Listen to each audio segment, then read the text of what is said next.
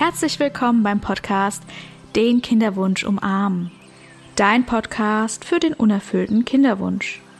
Besonders möchte ich dir in diesem Podcast zeigen, wie du mit emotionaler Unterstützung durch Selbstmitgefühl und liebevolle Güte durch die Zeit kommst und dir die Ressource Selbstmitgefühl aneignest und dann zufrieden und erfüllt bist, auch wenn dein Kinderwunsch noch unerfüllt ist. Los geht's! Hallo und herzlich willkommen beim Podcast Den Kinderwunsch umarmen. Ja, ich freue mich, dass du wieder zuhörst und heute möchte ich gerne dir etwas vom Retreat 2021 erzählen im Sommer. Also Anfang August war das.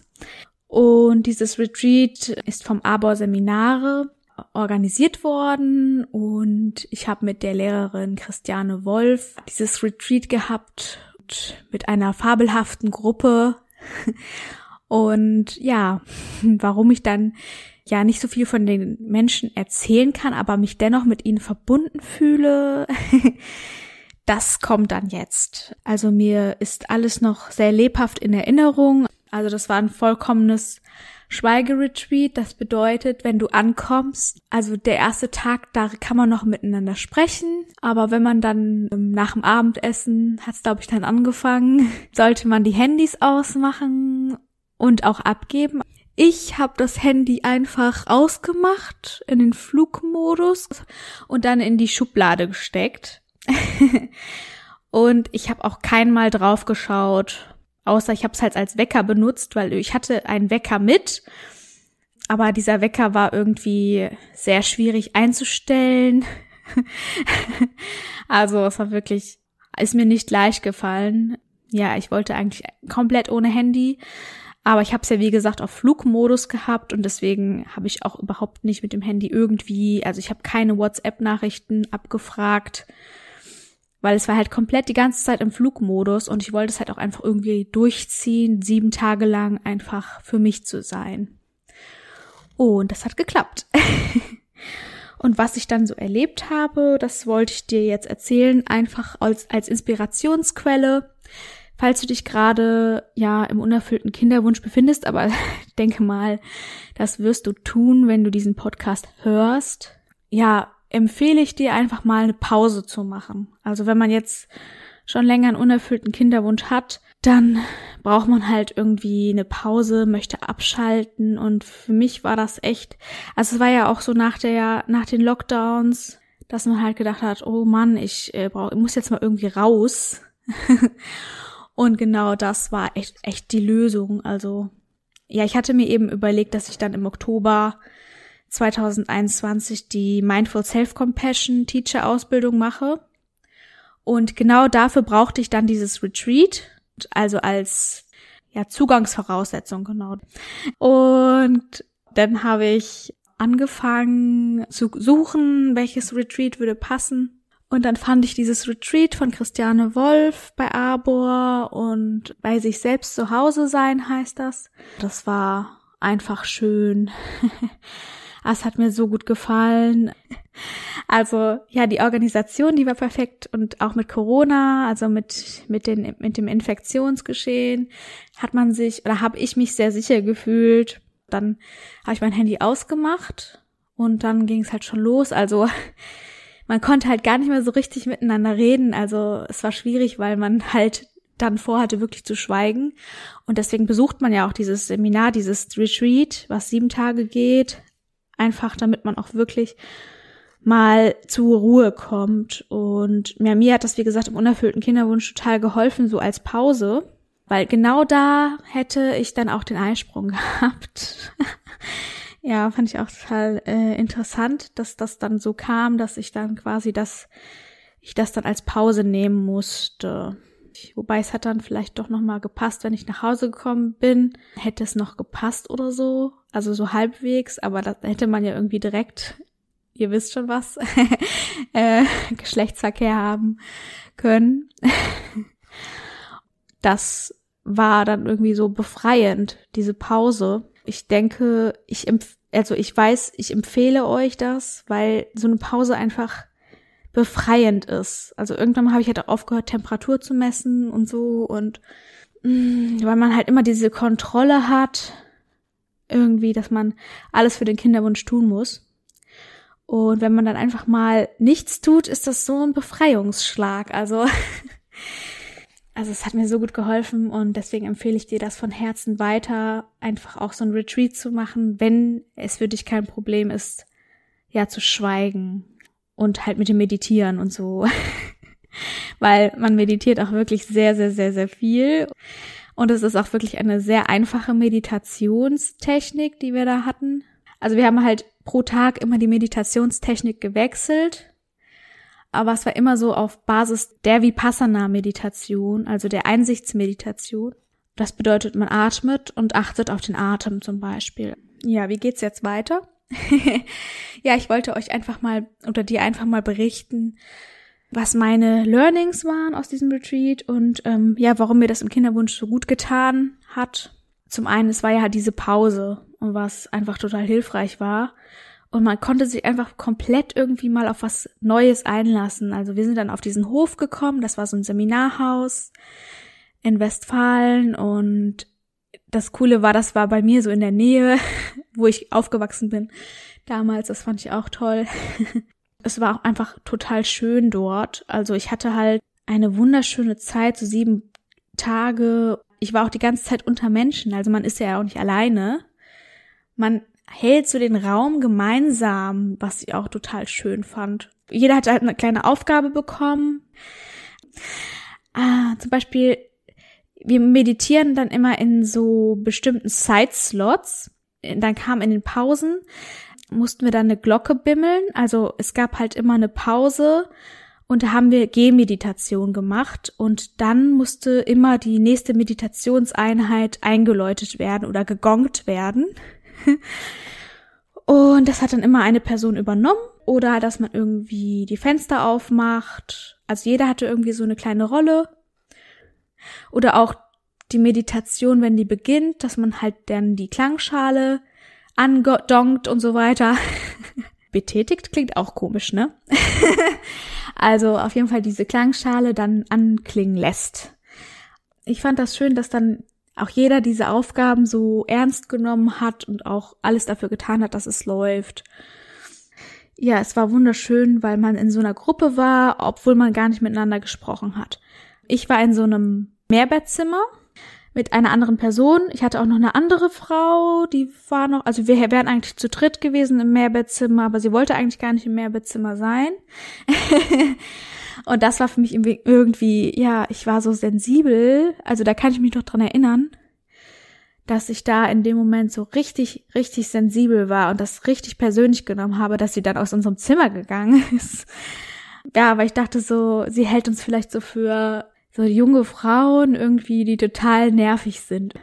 Ich war sehr besorgt, warum jetzt die Frau nicht mehr in unserem Zimmer sein wollte und war auch echt total traurig. Fand das auch komisch und schade und habe das irgendwie auf mich bezogen. Sie ist halt Ärztin und ja, dann hatte ich auch irgendwie direkt wieder so die Minderwertigkeitskomplexe, die bei mir irgendwie aufgestiegen sind. Ja, ich habe halt irgendwie schon seit Kindergarten irgendwie schon immer Minderwertigkeitskomplexe, muss ich gestehen. Und das habe ich auch immer noch ein bisschen, aber ich, ich arbeite auf jeden Fall an mir. Da habe ich das dann sehr krass gespürt. Wenn du schweigst, kommunizierst du ja nicht. Also du redest einfach gar nicht, aber deine Gedanken, die spielen dann plötzlich richtig verrückt. Und weil man, weil man dann schweigt, dann kann man sich auch nicht mehr richtig ablenken.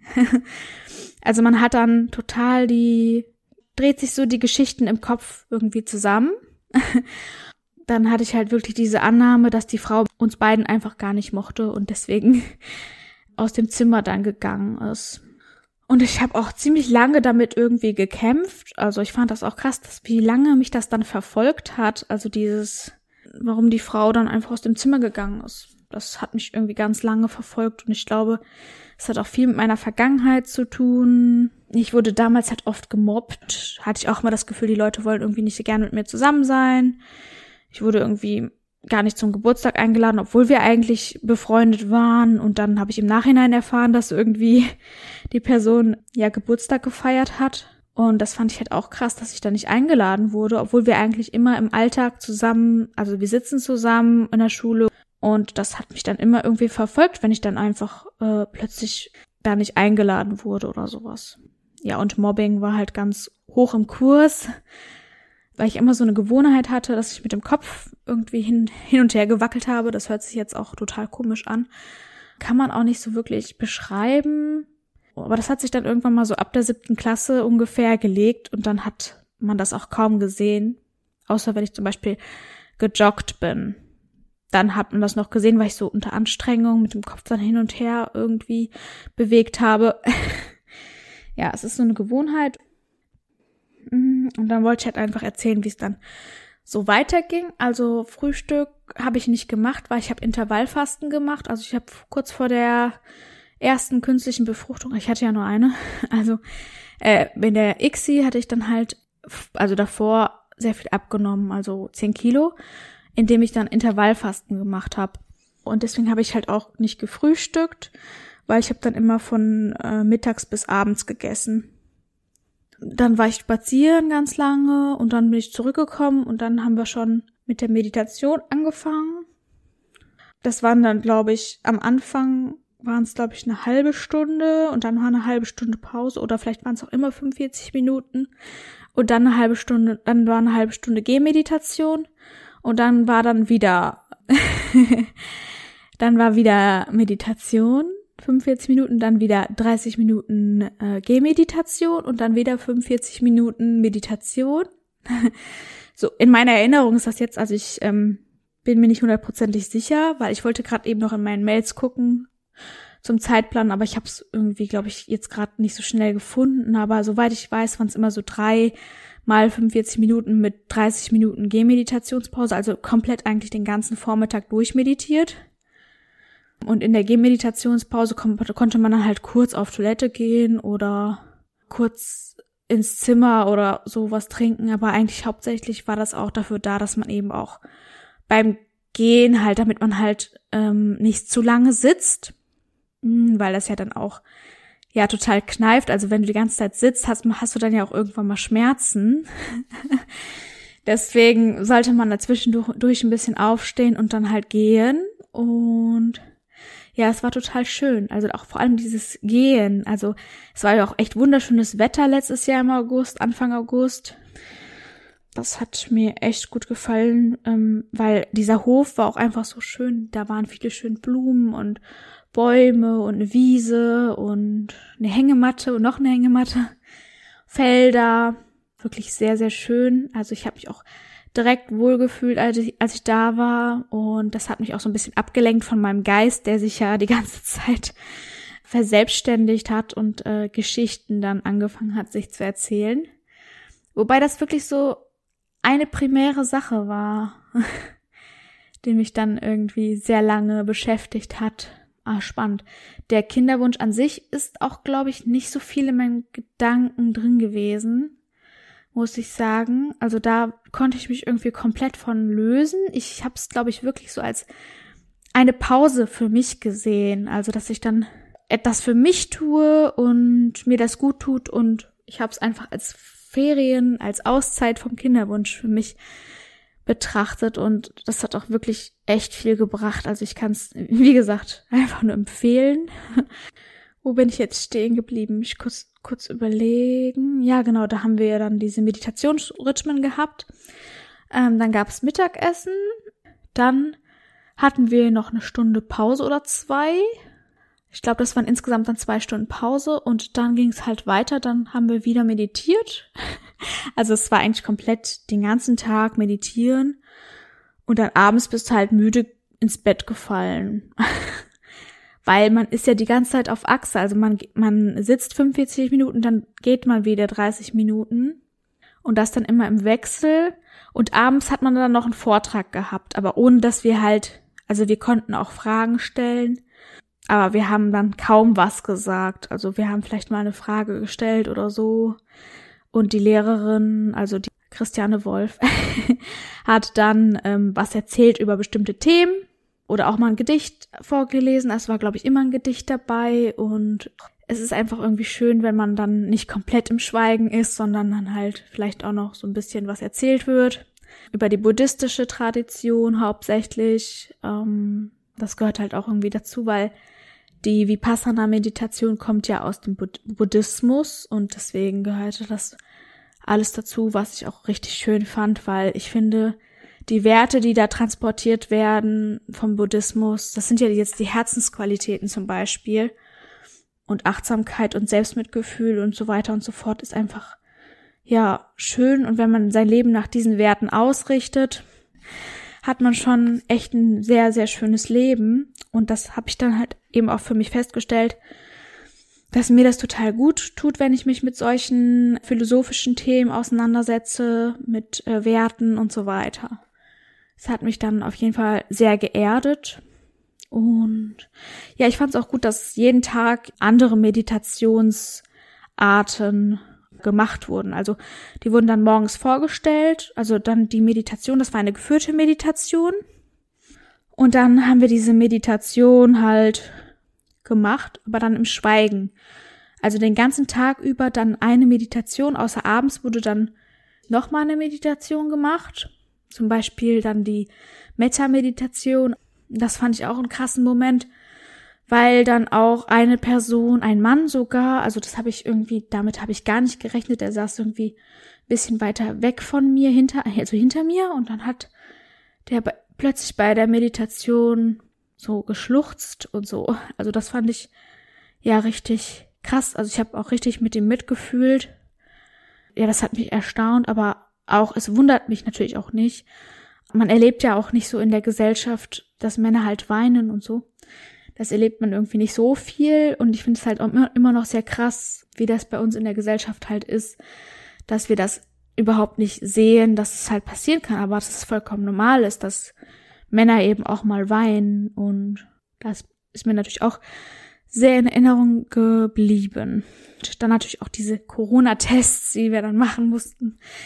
Dann saßen wir dann doch zusammen alle, äh, also sagen wir acht Leute und dann haben wir alle diesen Test gemacht. Aber er war zum Glück immer bei allen negativ, das war auf jeden Fall gut. Also, an Tag eins gab es die Atemmeditation und die Metta- und liebevolle Güte-Meditation. An Tag zwei haben wir uns zum Beispiel auf Geräusche konzentriert und Selbstmitgefühl am, am Ende. Und am dritten Tag gab's Unangenehmes und Neutrales und Angenehmes, also dass man sich erstmal auf unangenehme Körperempfindungen konzentriert, wenn man sitzt und meditiert. Und dann kam halt ähm, Neutrales, also dass man wirklich guckt, was fühlt sich im Körper neutral an und was fühlt sich angenehm an. Und am Abend gab es dann was zur Mitfreude. An Tag 4 ging es auch wieder um Körperempfindungen, Gefühle wahrnehmen und sich versuchen weniger zu identifizieren und das, was man spürt, eben als Anker nehmen. Genau, und dann eben Metta, liebevolle Güte für eine neutrale Person. Und an Tag 5 ging es um Gedanken, Bild und Wort Raum geben. Ich muss jetzt echt überlegen, was das war. Ah ja, es ging doch da, darum, dass wir die Gedanken, wenn wir zum Beispiel einen Gedanken haben, kann es entweder sein, dass wir an ein Bild denken oder zum Beispiel, man denkt plötzlich so, ja, Fliege, weil man hört ein Fliegengeräusch und dann sagt man halt ein Wort Fliege. und dann sollte man, glaube ich, dazwischen Raum geben und eben schauen, was sich zwischen den Gedanken verbirgt dann ging es noch um Gleichmut am Ende. Und das war so eine Vier-Elemente-Meditation. Genau, die war auch sehr interessant, dass irgendwie alles, also alle Elemente irgendwie doch eine Einheit sind. Ja, man hat halt wirklich immer jeden Tag eine andere Meditation und man kann sich eben ausprobieren und schauen, was tut einem gut. Und in dieser stillen Meditation, also am Anfang war das halt eine geführte Meditation und am Ende war das eine stille Meditation. Und bei der stillen Meditation hast du dann immer die Möglichkeit, die Meditation zu machen, die ja für dich gerade gut ist. Und eigentlich sollte man auch wirklich die Meditation praktizieren, die wir am Anfang des Tages dann gestellt bekommen haben. Ja, was ich auch spannend fand, war zum Beispiel, dass ich am Anfang total genervt war, dass im Raum Fliegen, also eine Fliege war. oder mehrere Fliegen. Das hat mich echt gestört. Und dann hatte dann wir, glaube ich, diese Geräuschemeditation. Dann irgendwann mal hat es mich überhaupt gar nicht mehr gestört, diese Fliege. Also das finde ich auch interessant, weil ich sehr eigentlich ein relativ geräuschempfindlicher Mensch bin. Wenn man sich dann überhaupt nicht mehr so auf diese Fliege konzentriert, sondern eher so beim Atem bleibt und bei Körperempfindungen oder bei den, den Gedanken und einfach so ein bisschen Raum schafft dazwischen, zwischen den Gedanken, dann die Stille wahrnimmt, dann irgendwann mal scheint diese Fliege auch gar nicht mehr so interessant zu sein. An Tag 6 gab es dann eben noch dieses offene Gewahrsein. Also das ist offene Gewahrsein war für mich am beeindruckendsten, weil ich noch nie so ein heftiges Gefühl hatte von Ganzheit, Verbundenheit in der Meditation. Deswegen meditiere ich auch seit dem Retreat. Ist das so, dass ich es geschafft habe, mir eine tägliche Meditationsroutine anzueignen. Ich habe dann auch wirklich angefangen, jeden Tag zehn Minuten zu meditieren. Und jetzt habe ich es gesteigert auf jeden Morgen ungefähr 25 bis 30 Minuten meditieren. Also das Retreat hat mir, glaube ich, am meisten dabei geholfen, dass ich es geschafft habe, auch so eine tägliche Routine einzubauen. Und ich habe ja dann auch gemerkt, dass es wirklich was bringt. Also wenn du länger meditierst, dass wirklich was passiert mit deinem Geist, dass du wirklich offener wirst, dass du dieses offene Gewahrsein, diese Meditation, diese innere Stille, Freude, Heiterkeit, innere Weite, ja, dass du Frieden geschlossen hast mit dir selbst und Urvertrauen in den Lau Lauf der Dinge gefunden hast, weil du diese Offenheit einfach hast. Und wenn wir zum Beispiel Widerstand haben, wenn wir im unerfüllten Kinderwunsch sind, im Leid, dann sind wir geschlossen im Geist und wir können irgendwie an nichts anderes mehr denken, aber wir haben keine Weite mehr. Wir spüren diese Freiheit des Geistes überhaupt nicht mehr, weil wir uns gefangen fühlen in unserem Teufelskreis. Und da hat mir so diese Meditation, also ich war wirklich in so einem Raum, ich hatte einen eigenen Raum geöffnet für mich, also schwer zu erklären, also es hört sich auch total abgespaced an, wenn ich das erzähle, aber es ist wirklich so, wenn du dann so viel meditiert hast und auch gar keine, keinen Zugang mehr zu Smartphone, Internet und Fernsehen hast und auch nicht mehr dich mit Leuten unterhältst, ähm, dann bist du bei dir und abgeschlossen von anderen, wobei du dich immer noch verbunden gefühlt hast, weil wir waren ja zusammen da und wenn man sich so sieht und dann lächelt man sich gegenseitig, oh, das war auch erlaubt. Also es gibt auch Retreats, wo man halt sich nicht angucken darf. Aber bei dem Retreat durfte man sich auch zulächeln, was ich auch total schön fand. Weil manchmal hat man sich zugelächelt und das war irgendwie, ja, schön und man hat sich angenommen und wahrgenommen gefühlt. Also Vipassana, das ist die Einsichtsmeditation und genau bei dieser Meditation kann man dann eben wirklich sehen, wie die Wir Dinge wirklich sind. Also es bleibt halt dann nur noch der Kern übrig. Also das offene Gewahrsein oder ja, man hat halt diesen inneren Frieden und diese Stille, eine bestimmte Offenheit. Es ist, ja, man muss es einfach mal selber erlebt haben. Ja, ich empfehle es dir auf jeden Fall da mitzumachen. also dir selber so ein Retreat zu buchen und einfach mal eine Pause zu machen vom Kinderwunsch. Einfach mal einen Zyklus pausieren. Vielleicht fällt das ja dann direkt dann auch darauf. und einfach mal abschalten und den Kinderwunsch eine Zeit lang vergessen. Das schafft man am besten, wenn man einfach mal irgendetwas tut, was man sonst nicht tut. Also so ein Schweigeretreat kann auch stellvertretend sein für andere Sachen alleine in Urlaub fahren oder alleine ein Hotelzimmer buchen oder irgendwo. Könnt ihr ja mal schreiben, was, woran ihr jetzt gedacht habt, wenn du davon hörst, eine Pause zu machen. Und es muss ja auch nicht unbedingt ein Schweigeretreat sein und so. Es kann auch ein Yoga-Retreat sein, ohne Schweigen oder irgendwas anderes, was Tolles. Du kannst es mir ja dann in die Kommentare bei Instagram schreiben, was du an dieser Stelle tun würdest oder ob du jetzt auch Interesse hast, an einem Schweigeretreat mitzumachen. Ja, die Links schicke ich dir auf jeden Fall gerne in die Show Notes, schreibe ich dir auf jeden Fall rein. Und ansonsten freue ich mich natürlich immer über eine E-Mail oder eine Nachricht bei Instagram, einen Kommentar. oder auch auf deine Bewertung hier bei Spotify und Apple Podcasts. da bin ich natürlich auch immer sehr gespannt, wie du den Podcast findest. Und es gibt dann auch die Möglichkeit, dass du mir schreibst und sagst, okay, das interessiert mich jetzt irgendwie noch zum Thema Achtsamkeit, Yoga, Meditation.